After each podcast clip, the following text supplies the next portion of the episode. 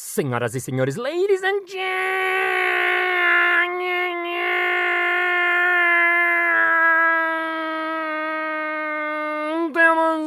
mesdames e messieurs, viajantes e viajantas. Está começando mais um Balascast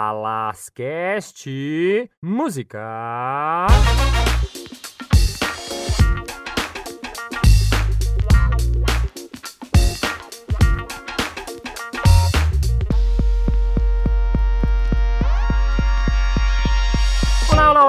Seja muitíssimo bem-vindo de volta ao Balascast. Estou muito feliz. Happy, I'm a happy to see person, I'm happy to com a sua presença, com o seu presente, com a sua audiência e contigo aqui conosco. Nessa semana eu resolvi fazer um Balascast um pouco diferente, nem contar minhas histórias e nem fazer entrevista, mas falar de um assunto que as pessoas sempre me perguntam muito, que é o palhaço. Eu dou tantas entrevistas, ou as pessoas na rua, ou mesmo as pessoas à minha volta, sempre fazem perguntas diversas assim, eu sempre acabo respondendo as mesmas perguntas. Então eu resolvi gravar um episódio especial sobre o clown, o palhaço.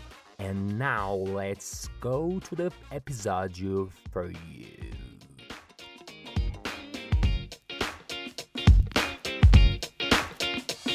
Palhaço? O que é?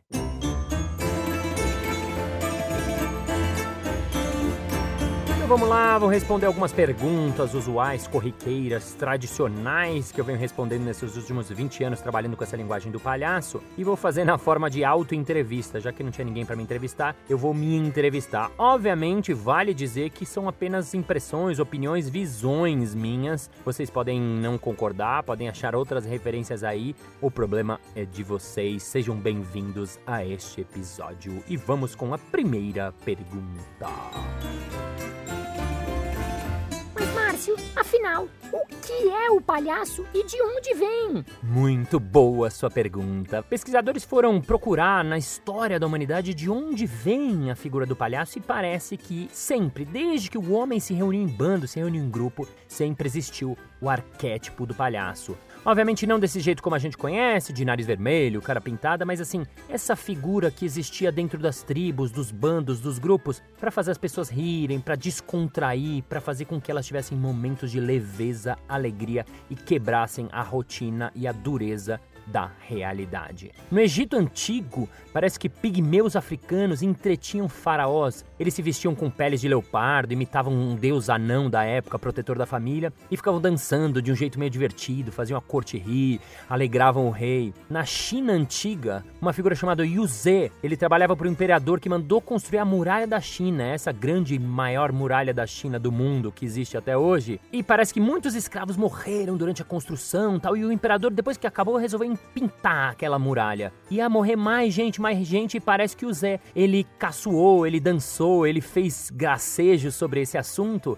até que o imperador desistiu da tal ideia, salvando muitas pessoas. Na Grécia Antiga, andarilhos eram chamados de parasitas. Em trocas de graças, bobagens, eles ganhavam um pouco de comida e bebida e podiam entrar nas festas e fazer parte da sociedade. No teatro romano, personagens chamados estúpidos imitavam os atores. Durante as peças dramáticas, ele tropeçava, ele caía, ele imitava os atores e fazia com que as pessoas rissem daquele momento. Mais para a Idade Média, a gente encontra a famosa figura do bobo da corte, que eram contratados para entreter os nobres, os reis, até os padres. Eles muitas vezes moravam no próprio castelo, recebiam salário, quer dizer, eles eram parte dos trabalhadores do rei mesmo. E por isso, não à toa, eles se vestiam como uma paródia do rei. Então, por isso que a gente vê esses personagens nas, nos desenhos clássicos de Bobo da Corte, que é o rei ao contrário. O chapéu que tá corando a cabeça, mas ele vai para baixo, às vezes com guizos, sinos, bastões de madeira. E ele tava lá para dizer as coisas que o povo, que era oprimido, obviamente não podia dizer. Muito menos os nobres que estavam lá ao lado do rei não tinham coragem.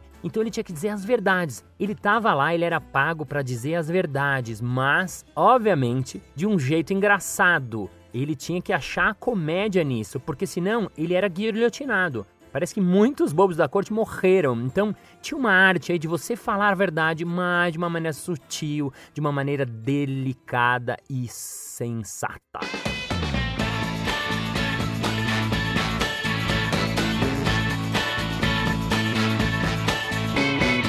Nas feiras da Idade Média também era muito comum os palhaços tocarem instrumentos, fazendo acrobacias, malabarismos. Eram saltibancos que estavam lá com as suas carroças e ganhavam seus trocos nessas feiras que aconteciam os grandes comércios. Na comédia dell'arte também, clássica comédia dell'arte, existia o personagem chamado Arlequim, que era aquele que era um tolo, mas ao mesmo tempo ele era astuto, esperto e ele conseguia conquistar o coração da plateia e acabava conseguindo com que o público sempre torcesse por ele. Parece que nas tribos até indígenas existem muitos dessas figuras do, dos palhaços, né? Numa tribo mexicana me contaram que existe uma figura que caso o cacique, o chefe lá da tribo, ele tivesse achando que ele estava muito importante, ele começava a ter o poder subindo a cabeça dele, essa figura ia em cima da oca do cara e cagava na cabeça dele.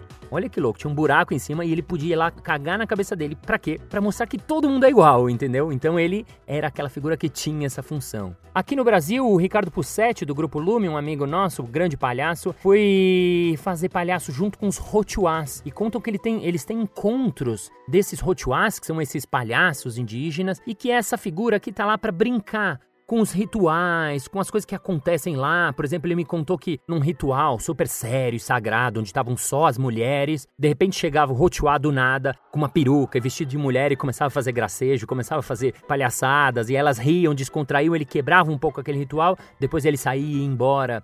Enfim, tudo isso para dizer que durante a história sempre existiu essa figura do palhaço.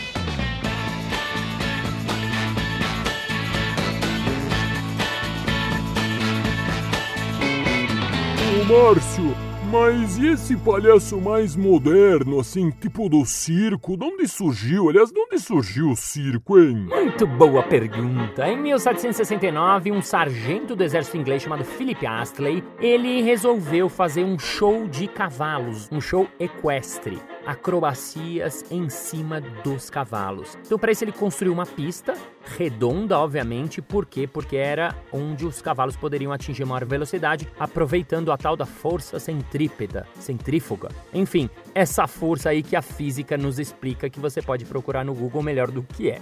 Então, ele teve a ideia de fazer com que o público ficasse sentado em volta, todos em posição circular, criando o tal do picadeiro. E a partir daí surgiu a lona e ele começou a fazer esses shows. Esses shows para a burguesia da época começou a fazer muito sucesso e ele começou a trazer outros artistas, artistas que trabalhavam na feira, artistas que trabalhavam em outros lugares. A partir daí entrou a figura do palhaço dentro do circo. Vale dizer que o circo não era um espetáculo feito para criança, muito pelo contrário. Era um espetáculo feito para adultos, era um show de cavalos, valia para todos, mas muito, muito, muito adultos. Inclusive, se você vê fotos daqui da própria do Brasil, dos circos antigos, a maioria do público era adulto, as pessoas se, se vestiam chique, iam com roupas de gala, chapéus, iam lá, até porque nesse espetáculo o palhaço era aquele que falava do baixo ventre, falava sacanagens, falava muito humor político, sacaneava com os políticos, com os vereadores, com o governador. Né? Era muito comum o palhaço ir na cidade e a primeira coisa que o palhaço fazia era perguntar quem era o prefeito e onde que era o prostíbulo, onde que era o puteiro da época.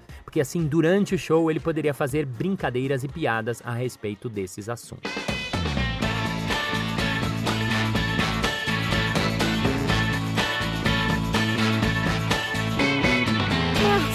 Qual é a diferença do palhaço e dos outros personagens do circo? Muito bem, a diferença é que os personagens do circo, todos os artistas do circo, eles estão lá tentando fazer com que o homem se iguale a Deus, isto é, eles estão tentando desafiar as leis da natureza, a gravidade, eles estão tentando fazer com que o homem chegue no patamar de Deus. Isto é, quando a gente vê um acróbata, ele vai lá e tenta dar um salto duplo, mortal e cair em cima do companheiro dele, o público fala: Nossa! O malabarista com cinco bolas e apenas duas mãos tenta fazer com que as cinco, sete, nove bolas não caiam das suas mãos e o público faz. Oh! Já o palhaço, ele está exatamente do lado oposto. Ao contrário desses artistas que estão lá chegando no patamar de Deus, que a gente olha e fala: Nossa, isso é impossível. O cara lá no trapézio, ele vai dar uma pirueta vai agarrar o outro no ar, senão ele cai, senão ele morre. Nossa, eu não consigo isso. O palhaço não. O palhaço é aquele que tenta jogar as bolas e elas caem. É aquele que vai para lá, pum, bate a cabeça e cai. Então a gente acaba rindo disso porque a gente se identifica muito com ele. Porque ele é eu e eu sou ele, entendeu? Então, na verdade, o palhaço é o espelho do homem. Uau, bonito isso, hein? Ele está exatamente no patamar do homem, diferente dos outros artistas do circo.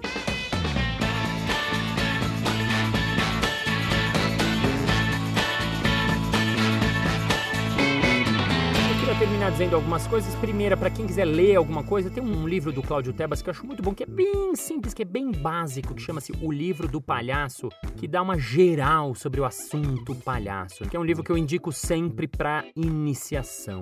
Eu queria ler uma definição que eu mesmo falei há muitos anos atrás e que ela continua valendo para mim quando o Cláudio me perguntou, Márcio, eu vou colocar uma frase sua. Que, como você define o palhaço?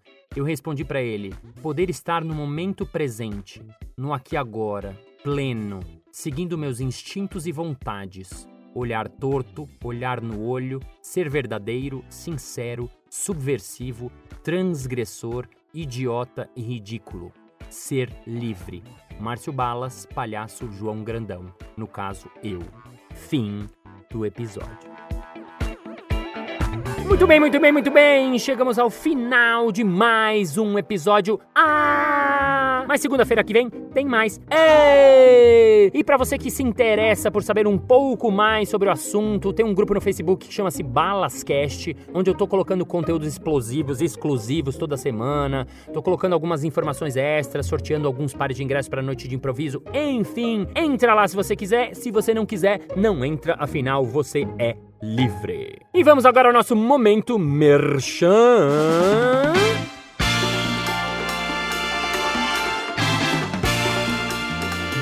Márcio, como eu faço pra encontrar a sua palestra de improviso e criatividade que eu queria muito assistir? É fácil, basta você acessar o meu site marciobalas.com.br e eu vou até a sua empresa queria deixar aqui uma frase do Domingos Montagnier, grande palhaço Agenor, que nos deixou no ano passado, que definiu como palhaço ser único é sentir um prazer muito grande de fazer as pessoas serem felizes com você. É isso aí! Thank you very much and I appreciate yourself and very happy and funny and very clowning for hit a hop torrent and I've had a hollow feed gaff 11 parmigiana now for you and thank you very much Brigade bye bye see you Monday